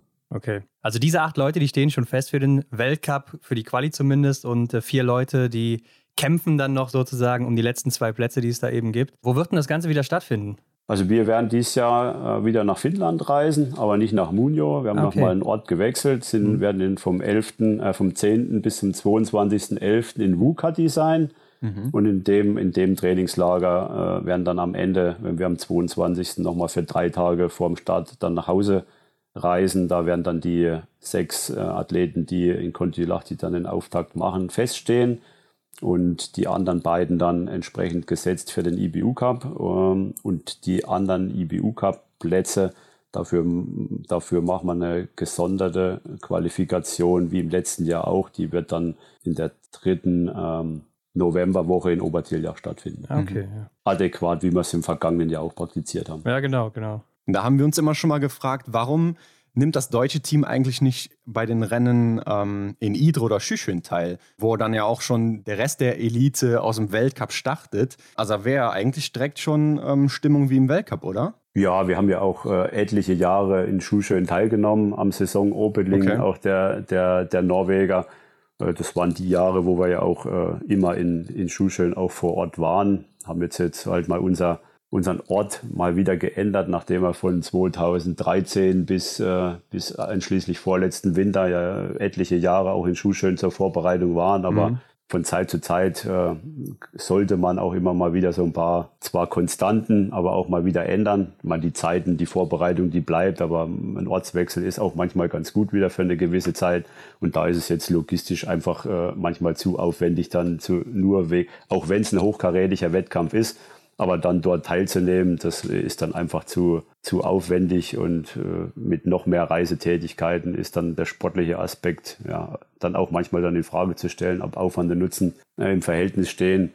Und äh, wir hatten jetzt im letzten Jahr die gute Erfahrung gemacht, auch, auch für die, sagen wir, IBU-Cup-Leute, nicht alles schon zur deutschen Meisterschaft zu fixieren, sondern wirklich äh, Wettkämpfe auch auf Ski, auf dem Medium zu machen, äh, dass wir dann auch den, zu den Wettkämpfen im Winter haben. Und das äh, haben wir für gut befunden vom letzten Jahr und deswegen auch dieser Ansatz wieder für, die, für diese Saison. Kannst du uns denn schon sagen, welche Formate es geben wird für die Entscheidungsrennen? Für die Entscheidungsrennen, ja, da wird es hauptsächlich auf Sprint- und Verfolgungsrennen hinauslaufen. Okay, und ähm, die DM, die zählt ja auch schon seit einigen Jahren offiziell nicht mehr zum Quali-Kriterium. Ähm, genauso wenig wie die Sommer-WM, die wir ja jetzt vor wenigen Wochen gesehen haben. Warum hat man sich dazu entschlossen? Also die Sommer-WM geht ja sowieso nicht, weil da dürfen ja nicht alle Deutschen am Start sein. Ja, klar. Und daher fällt das ja von Haus aus schon mal aus. Wenn du nur sechs Startplätze hast, äh, kannst du nicht alle alle 20 oder 25 Männer, die eine Chance äh, haben könnten, sich anzubieten oder zu qualifizieren. Äh, das ist ja schon, eh schon mal ad acta gelegt. Mhm. Und die Gründe habe ich ja vorhin schon genannt. Deutsche Meisterschaft haben wir ja oft. Und bis vor, eigentlich war jetzt, ist jetzt dieses Jahr das zweite Jahr, wo wir sie mal nicht ähm, als ja. Kriterium mit einfließen lassen. Sonst immer teilweise schon komplette Plätze auch fix gemacht über die äh, Meisterschaft beziehungsweise anteilig bewertet. Aber wir haben jetzt in den letzten beiden Jahren uns dafür entschieden, dass wir wirklich die Lehrgangsgruppen kontinuierlich auch äh, zusammen trainieren lassen bis in die Wintervorbereitung, weil es einfach äh, manchmal so ist, wenn du jetzt junge Athleten auch dabei hast, gerade im, äh, in der LG 1b, also in der, in der zweiten Mannschaft, die dann äh, zwar von der äh, im Frühjahr durch ihren, ihre Kaderzugehörigkeit in die Mannschaft kommen, dann vielleicht ein oder zwei Lehrgangsmaßnahmen machen und im Herbst äh, noch nicht so weit sind, dass sie sich etablieren können im Männerbereich, äh, dann fliegen die da wieder raus und dann äh, ja, haben die zwei, zwei kurze, kurze Lehrgänge über die Sommermonate gehabt und dann war es das für die, um so ein bisschen äh, dem entgegenzuwirken, auch gerade für Jüngere ein bisschen Kontinuität auch in die, in die Arbeit der einzelnen Lehrgangsgruppen zu bekommen. Deswegen auch die Entscheidung, dass er nach hinten in den, in den November zu verschieben und damit die Lehrgangstätigkeit, das Arbeiten also in den Gruppen mehr in den Vordergrund zu stellen. Na klar, ich denke, das kann man gut nachvollziehen. Aber ich stelle mir jetzt gerade so vor, jetzt ist da jemand zum Beispiel bei den deutschen Meisterschaften oder bei der Weltmeisterschaft, der räumt da vielleicht alles ab, wie jetzt so ein Philipp Horn, da wäre ja zum Beispiel sehr stark da. Ne? Hast du das dann bei deiner Entscheidung so gar nicht auf dem Schirm? Doch, also ich sag mal, das ist ja eben, also wir haben ja jetzt auch für die, für die Weltcup-Plätze, da gibt's ja jetzt kein fixes Kriterium, was jetzt da erreicht werden muss. Also das ist ja schon so, äh, dass wir uns das in der Trainerschaft auch offen lassen. Und ich glaube, da, äh, ich sage immer, je mehr man festschreibt, umso ja, eingeengter ist man, irgendwie Entscheidungen zu treffen. Und ich bin immer ein Freund davon, weil grundsätzlich muss man ja mal davon ausgehen, dass alle Trainer wollen, dass die Besten am Start sind in den entsprechenden Mannschaften bei uns. Also sollte man sich auch darüber fachlich, sportfachlich so auf Augenhöhe unterhalten können. Okay, der war jetzt im Training super, der hat jetzt die zwei, in den zwei Wettkämpfe hat er gewonnen und in einem war er mal richtig schlecht. Den streicht man dann, aber das Gesamtpaket ist wirklich so, dass wir denen mit ruhigem Gewissen den Startplatz geben können. Also so ungefähr in ja. der Diskussion. Und nicht sagen, okay, der muss jetzt hier den ersten Platz machen oder so und so viele Punkte und dann ist er dabei. Ein Stück weit muss man das immer machen, ein Raster. Also gibt es auch für den IBU Cup, für die Qualifikation dort, gibt es auch eine, äh, eine Punktevergabe und da gibt es auch ein Ranking und da wird auch der Sieger definitiv einen Startplatz bekommen. Aber wenn ich jetzt im, mal zum Weltcup wieder schwenke, wenn ich schon Viere dabei habe, die eigentlich die sag mal, besten aus dem vergangenen Jahr und dann zwei dazu nehme, dann gucke ich mir natürlich schon das Gesamtpaket an. Und auch im letzten Jahr haben wir es ja so gemacht, wir haben ja zwei äh, nach der deutschen Schaft Meisterschaft mehr mitgenommen, die eigentlich auch dort äh, Leistungen gebracht haben, außergewöhnlich gut, beziehungsweise auch ein ganz junger der im Trainingsverlauf im Sommer extrem gute Leistung angeboten hat, die haben wir dann schon mit reingenommen. Aber dieses Jahr war es jetzt so, dass jetzt, wenn ich mir die acht äh, Athleten anschaue, die jetzt in der Nationalmannschaft in der LG1A sind, die dahinter und, und gucke mir die Leistungen zur deutschen Meisterschaft an, ist jetzt keiner, äh, der jetzt nicht bei diesen Achten dabei ist, so gut gewesen, dass er, dass er meinetwegen dreimal gewonnen hätte und man sagt, okay, den muss ich jetzt unbedingt mit dazu nehmen. Ja. Also das ist jetzt, hat sich schon die sehr ausgeglichen gestaltet und die acht Athleten haben schon das Gros auch der, der äh, Podiumsplätze und der guten Leistung auch äh, nachgewiesen und zur deutschen Meisterschaft abgeliefert. Kann man nicht anders sagen. Ähm, aber Marc, was können wir denn jetzt im anstehenden Winter vom DSV-Team erwarten? Ja, dann knüpfe ich da an, was ich vorher gesagt habe. Ja. Ich denke, äh, das, was wir im letzten Jahr angefangen haben, erreicht haben, da wollen wir natürlich weitermachen, möchten schon mit den Athleten, die aufgezeigt haben, die letztes Jahr schon auf dem Podium waren, die Siegleistung geschafft haben, die auch äh, bei Olympia knapp dran waren an der Medaillenvergabe. Und das wäre natürlich schon unser Ziel, dass wir dieses Jahr schon noch das eine oder andere Podium mehr erreichen mit den Athleten, die knapp dran waren und natürlich ho hoffentlich auch zur, zur Weltmeisterschaft, äh, gerade in Oberhof, mit einer Einzelmedaille beziehungsweise äh, auch mit einer Staffelmedaille, die uns leider die letzten beiden Jahre ja nicht vergönnt war, mit knappen, knappen Entscheidungen gegen uns, dass wir da dies Jahr schon äh, gerne wieder mit auf dem Podium stehen möchten. Also das wäre dann schon unser Anspruch, äh, worum wir auf alle Fälle kämpfen werden. Ja, aber ich glaube, es hört sich auf jeden Fall sehr realistisch an, Marc. Ähm, Marc, mhm. wir haben zum Abschluss noch eine Rubrik, die wollen wir auch mit dir noch schnell machen. Schnellfeuer. So heißt sie. Das sind Fragen und Aufgaben, die du kurz und knackig beantworten kannst. Und Frage 1 lautet: Hast du ein Ritual vor jedem Rennen? Nein.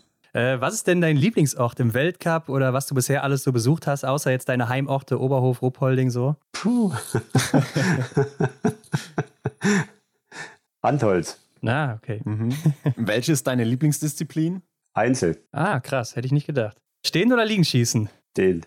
Was ist für dich das Coolste am Biathlon? Biathlon ist alles cool. Gibt es denn etwas, was dich an deinem äh, Job nervt, als Biathlon-Trainer auch oder selber am Biathlon, äh, was du so im Alltag erlebst? Ja, mich nervt am meisten, dass mich die, wenn ich was erklärt habe, dass die Athleten nicht zuhören und dass ich alles fünfmal erzählen muss. okay. Welcher war denn bisher dein schönster Moment im Biathlon? Da gibt es da gibt's ein paar, die gleichzustellen sind. Mhm. Das kann man jetzt, könnte man nicht ganz so einfach beantworten. Aber ich glaube, als ein absolutes Highlight war natürlich äh, unser Staffelsieg 2015 in Kontiolahti. Ah, okay. Aber da kommt natürlich, äh, ich sag mal, Olympia an sich, Pyeongchang mit äh, vier Medaillen ähm, und auch mein, mein Trainer-Einstieg, da war ich noch nicht in der Mannschaft, als ein Sven Fischer Olympiasieger geworden ist in äh, in Turin und ich war ja zu der Zeit sein Heimtrainer, obwohl ich viele Jahre mit ihm selber zusammen gelaufen bin, stand, stand da auf der Strecke. Das ist schon auch, also das sind so zwei, drei Sachen, die kann man eigentlich auf eine Stufe stellen. Mhm. Mhm. Klar, du hast viel erlebt, ne? da gibt es sicherlich auch einiges dann. Aber gibt es vielleicht oder hattest du damals Vorbilder im Biathlon oder vielleicht jetzt auch als Trainer? Hast du da Vorbilder oder so? Vielleicht auch in anderen Sportarten? Ich habe keine Vorbilder. Ich suche mir immer von äh, ein paar Leuten ein paar Sachen raus, die für mich interessant sind. Ah, okay. Ja, dann bin ich jetzt mal gespannt. Du kannst ja nämlich jetzt den besten Biathleten, die beste Biathletin der Welt zusammenstellen. Welche Eigenschaften würdest du nehmen, Marc, und von wem? Es ist auch egal, ob Frau, Mann, aktiv oder inaktiv. Also, ich würde das Liegen schießen, aktuell vom Johannes Kühn zusammenbasteln, mit dem Stehenschießen vom äh, Fillon Maillet ja. und das Laufen vom Johannes Bö. Ja. Mhm. Dann wären wir, glaube ich, ganz gut unterwegs. Das glaube ich auch. Ja, bestimmt, ja. Okay, und abschließend wollen wir noch von dir wissen, was würdest du auf eine Plakatwand schreiben in einer großen Stadt, wo es jeder lesen kann und es soll keine Werbung sein? Was ich auf Plakat schreibe in einer großen Stadt. Was viele was Leute kein, sehen. Und viele Leute sehen. Keine Werbung. Was heißt keine Werbung? naja, du kannst ja draufschreiben, äh, du kannst ja eine Werbung machen für den nächsten Schokoriegel oder sonst was, aber du kannst natürlich auch eine Message mitgeben, weil es eben viele Leute sehen, ne? Oder hast du ein Motto in deiner La Laufbahn? Ja, man muss sich öfter mal äh, zurücknehmen, entspannt bleiben und sich selber nicht so wichtig nehmen. Ja, sehr, sehr gut. Das sind noch schöne Worte. Ja. Ich glaube, das äh, kannst du ja auch ganz gut, Marc. Deshalb sind wir jetzt hier auch durch an der Stelle. Du dürftest jetzt eigentlich noch Werbung in eigener Sache machen und den Leuten sagen, wo können sie dir folgen, aber du bist ja kein Social-Media-Mensch, ne? Nein, bin ich nicht. Also da sträubst du dich aktiv gegen? Ich sträube nicht aktiv, aber ähm, ich finde, in dieser hektischen und stressigen Welt ähm, gibt es ein paar Sachen, wo man den Stress minimieren kann mhm. äh, und, und ein bisschen so diese, diese Ruhe, die ich auch brauche und die ich mir auch bewahren will. Ähm, und da finde ich, muss ich nicht unbedingt noch Zeit äh, investieren und mich dort auch zu entweder zu produzieren beziehungsweise lesen. Man merkt ja so schon, äh, wie viel Zeit man äh, sei es E-Mail, sei es normale Nachrichten im Handy liest oder sonst irgendwas. Und äh, ich will es einfach auch, auch manchmal äh, gar nicht zu wissen, was äh, jeder Athlet äh, so postet und was so Meinungen sind und so, so Sachen, ja. will ich manchmal auch gar nicht wissen mhm. was da so jeder äh, sich exponiert oder auch von sich gibt. Und von daher ist mir das nicht, weil ich komplett eine Abneigung dagegen habe, sondern weil es mir einfach äh, ein bisschen zu too much ist äh, in, in, der, in der jetzigen eh schon, finde ich, sehr aufgewühlten und ähm, ja, sehr, sehr irren, irren Welt aktuell, dass man da, dass ich nicht noch mehr davon brauche. Und das ist für mich so ein bisschen das, wo ich sage, okay, das, was ich rundherum erlebe äh, mit den Medien, die für mich aktuell erreichbar sind oder die ich bewusst erreichen will, reicht mir voll und ganz. Äh, das andere braucht auch meine, meine Pausen und äh, meine Entspannung, äh, die für meine, für, für mich als äh, persönlich auch extrem wichtig ist. Ja, das war doch mal ein Statement. Also sehr gute Abschlussworte, Marc. Äh, vielen Dank auf jeden Fall für deine Zeit, weil ich glaube, du machst sowas ja nicht so oft. Ne? Deshalb äh, ja, vielen Dank, dass du hier mitgemacht hast und gerne. Viel Erfolg auf jeden Fall auch, ne? Dass alle deine Wünsche in Erfüllung geben, die du uns eben genannt hast. Und dann gucken ja. wir doch mal weiter, wie es da euch. losgeht. Ja, alles klar. Dann Danke. bis dann. Ciao. Bis dann. Dann weiterhin viel Spaß. Macht weiter so. Danke, danke. Macht er gut. Also, ciao, ciao.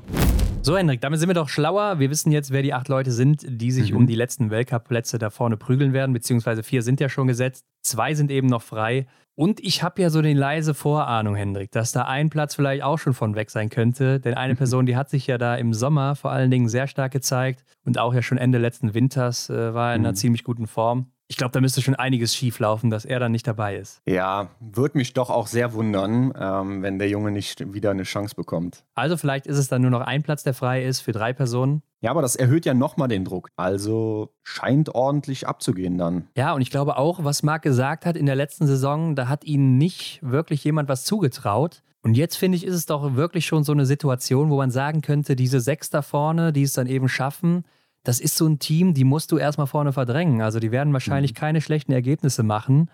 Und äh, da muss man schon eine längere Phase als einer dieser Athleten ziemlich schlecht performen, damit man da wieder rausfliegt. Glaube ich zumindest. Also klar, es ist natürlich nicht einfach, da vorne drin zu bleiben. Aber ich glaube, das ist nicht mehr so eine Situation, wo sich jetzt einige Athleten dann in den Top 40, 50, 60 irgendwie so aufhalten und um mhm. ihren mhm. Weltcup-Platz bangen müssen. Ja, ich glaube auch, so äh, in der Einheit gebündelt ist das Team doch durch die Bank weg schon stark. Ich fand auch sehr schön, wie Marc das Fazit über die letzte Saison bei uns gezogen hat, was er über die Jungs gesagt hat. Und ich glaube, darauf kann man aufbauen. Und das wird er natürlich auch denen so mitgegeben haben. Ne? Und in der Vorbereitung auf die neue Saison dann eben daraus nochmal Kraft zu schöpfen. Also ich kann mir vorstellen, dass das Paket sich enger zusammenschnürt, aber dann dadurch halt auch einfach stärker wird. Auf jeden Fall. Also die guten Athleten, die werden natürlich sich dann auch gegenseitig pushen. Mhm. Und du willst da immer mithalten als Athlet, der vielleicht ein klein bisschen hinten dran ist oder die anderen auch immer wieder ein bisschen ärgern, um der Beste zu sein.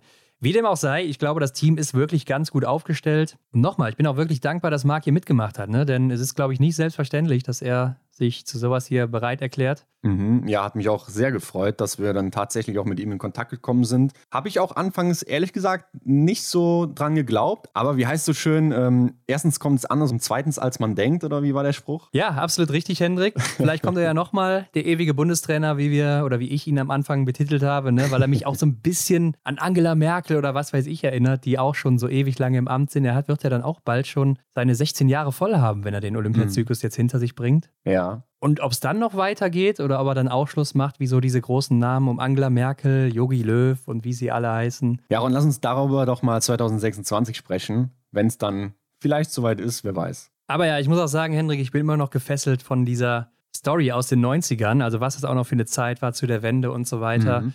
Ich glaube, das könnte man auch wirklich gut verfilmen, diese Zeit, ne? Also. Ja, ähm, daraus mal ein, ein cooles Drehbuch machen.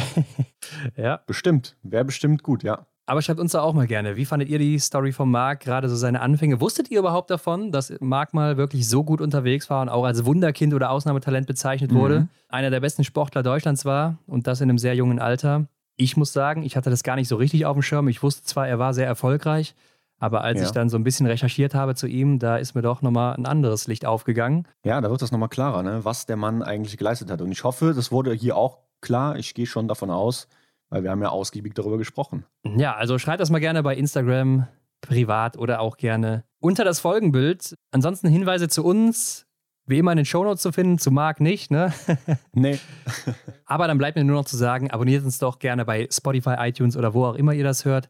Und bewertet uns natürlich auch, das geht ja jetzt auch bei Spotify, Hendrik. Ja, das ist so ein kleiner Stern abgebildet. Da klickt ihr mal drauf bei uns und dann vergebt ihr fünf davon und dann sagen wir wie immer vielen Dank dafür. Genau, und teilt das überall mit der ganzen Biathlon-Welt. Wir sind dann in der nächsten Woche wieder zurück mit dem nächsten Gast. Yes. Und bis dahin macht's gut. Ciao. Ciao.